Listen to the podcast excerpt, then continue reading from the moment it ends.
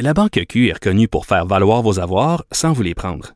Mais quand vous pensez à votre premier compte bancaire, tu sais, dans le temps à l'école, vous faisiez vos dépôts avec vos scènes dans la petite enveloppe. Hmm, C'était bien beau. Mais avec le temps, à ce compte-là vous a coûté des milliers de dollars en frais, puis vous ne faites pas une scène d'intérêt. Avec la Banque Q, vous obtenez des intérêts élevés et aucun frais sur vos services bancaires courants. Autrement dit, ça fait pas mal plus de scènes dans votre enveloppe, ça. Banque Q. Faites valoir vos avoirs. Visitez banqueq.ca pour en savoir plus. Les autres. Vous écoutez Geneviève Peterson. Cube Radio. Lundi, on est avec Alexandre Moranville euh, Ouellette. Et là, Alex, aujourd'hui, euh, tu vas éclairer ma lanterne, euh, mauvais très jeu de mots, pour parler du concept de blackout. Non, mais parce que euh, on entend beaucoup, euh, on lit beaucoup ça sur les médias sociaux. Euh, bon, euh, les conspirationnistes puis leur blackout, qu'est-ce qui va se passer? Et moi, j'ai aucune idée. C'est quoi cette histoire de blackout là Fait que t'es là pour euh, hein, faire la lumière. Ben, sans grande surprise, c'est surtout relié à toutes les théories qui sont autour de QAnon, hein, ces fameuses théories euh, comme quoi il y a un deep state euh, satano-pédophile aux États-Unis, roulé par des démocrates, Donald Trump, là, je répète rapidement parce qu'on en a souvent parlé, Donald Trump, le Messie, est là pour chasser tout ça. Euh, et là, tout est censé se dérouler dans la mythologie QAnon La prophétie là. la prophétie, littéralement parce que Q, leur espèce de messie, gourou, Mm. euh, prophète sur Internet, leur a promis qu'un jour arriverait un événement nommé The Awakening ou The Storm, donc l'éveil ou la tempête, qui est censé être cette grande journée dans laquelle, enfin, coup de théâtre, Donald Trump invoque la loi martiale et traite tous ses opposants dans des tribunaux militaires. La justice revient aux États-Unis. Paix sur terre. Ça, euh, cette affaire-là, j'imagine que c'est vers là que mène le truc euh, qu'ils disent tout le temps, le trust the plan. Exactement. C'est ça le plan.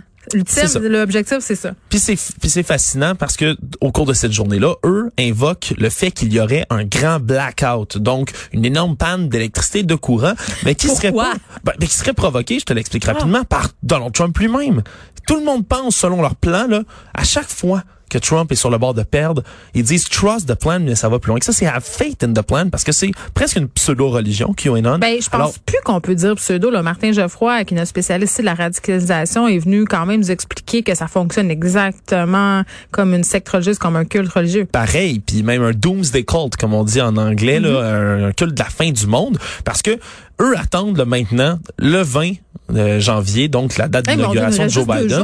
Ouais, Faut comme m'acheter des étant- chandelles. Ouais, mais à chaque fois, ça fait des dizaines et des dizaines de fois Ah. qu'ils disent que cette date-là arrive et ça Comme arrive les jamais. Mayas puis les Aztèques. Exact. On est rendu à, donc à mercredi. Il parlerait d'avoir ce grand blackout-là provoqué par Donald Trump lui-même pour euh, pouvoir utiliser le Emergency Broadcast System, le IMS aux OK, il y, a- États-Unis. il y a un but à cette Euh, de ouais, courant parce que ce, ce broadcast-là, ce système-là pourrait permettre à Donald Trump de parler directement à la population, de leur dire, ah ah, mon plan, c'est ma exécution. Et pour prouver les fameuses fake news, hein, les fake news media, les, Ça, c'est nous autres, ça. ça, c'est nous autres, Mm. de dire la, de- des mensonges à la population, de partager la désinformation. Et donc, Parce à ce qu'on est moment-là, à la seule de, de Big Pharma. Mais moi, je sais pas, Ouais. Alex, mon chèque doit être encore dans mal parce que je l'ai pas euh, reçu. ouais, J'ai ben, pas reçu l'argent, moi, de Bill Gates puis tout ça encore. J'attends, là, c'est long. Ouais, je l'attends moi aussi. On en aurait bien besoin des fois.